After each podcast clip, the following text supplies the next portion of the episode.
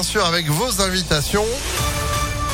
Direction Pérouge, début juillet, grâce à Impact. Cette semaine encore, tout ça après la météo et l'info de Sandrine Ollier. Bonjour. Bonjour Phil, bonjour à tous. À la une de l'actualité, Paris raté pour le président de la République. Emmanuel Macron perd la majorité absolue à l'Assemblée nationale avec 245 élus après le deuxième tour des élections législatives hier.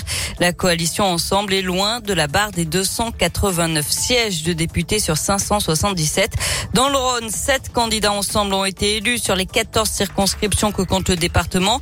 Parmi eux, Thomas Rudigoz, réélu dans la première circonscription et forcément, malgré son succès hier, il s'inquiète des résultats au niveau national. Je suis satisfait avec euh, mon équipe. Euh, c'est une, belle victoire dans un contexte difficile, mais voilà. Ce qui m'inquiète particulièrement, c'est euh, les résultats des extrêmes. D'un côté, la NUPES, c'est d'abord, avant tout, Jean-Luc Mélenchon, avec le radicalisme, la radicalité pardon, euh, de Jean-Luc Mélenchon, et de l'autre côté, euh, sur l'autre partie de l'échiquier, l'extrême droite, avec là aussi euh, un nombre de députés très élevé, et donc avec leur force de blocage qu'ils vont mener. J'ai déjà vu pendant cinq ans comment on pouvait ralentir, faire de l'obstruction à quelques-uns. Là, avec le nombre des uns et des autres sur les deux extrêmes, ça va pas être simple. Et dans le détail, dans le Rhône, il y aura trois députés les Républicains, quatre NUPES et sept appartenant à la, coalition Ensemble.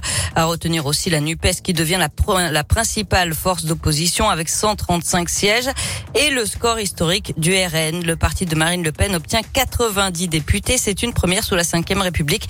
Ce qui inquiète Grégory Doucet, le maire de Lyon. Emmanuel Macron qui avait fait du combat contre le Rassemblement national une priorité politique, eh bien, a complètement échoué.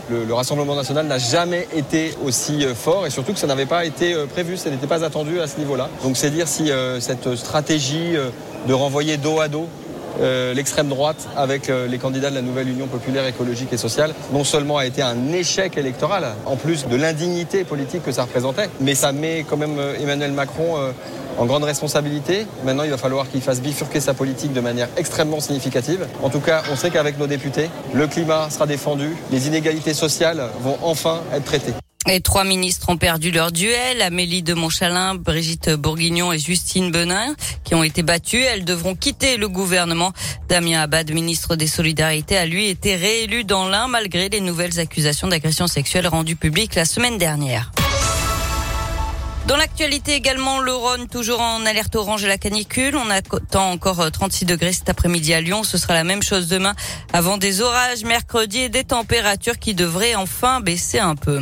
Une jeune fille grièvement blessée après avoir été poussée d'une trottinette. Ça s'est passé dans la nuit de samedi à dimanche d'après le progrès. Sa tête a heurté une voiture stationnée sur le côté avant de tomber au sol. Elle souffre d'un traumatisme crânien. Son pronostic vital est réservé. Deux jeunes d'une quinzaine d'années et qui avaient pris la fuite ont été arrêtés par la police quelques minutes plus tard et placés en garde à vue. Une enquête a été ouverte. Belle prise des douaniers à Reventin-Vaugry en Orisère dans la nuit de mardi à mercredi dernier. Ils ont découvert 102 kilos d'herbe de cannabis dans un camion immatriculé en Espagne. La drogue était cachée derrière des cartons contenant du carrelage. Le chauffeur roumain est coupé de 18 mois de prison d'après le Dauphiné libéré. Il a aussi l'interdiction d'entrer sur le territoire pendant 10 ans et devra régler une amende de 185 000 euros. Et puis un mot de basket, la finale du championnat qui continue. Déplacement de l'Asvel à Monaco à 20h30. C'est la c'est le troisième match de la série. Il y a pour l'instant un partout entre les deux formations. C'est le premier déplacement de l'Asvel pour le coup sur le rocher. Allez l'Asvel, merci Sandrine. Rendez-vous à 8h30. À tout à l'heure. Et l'info continue sur impactfm.fr. 8h04, c'est la météo.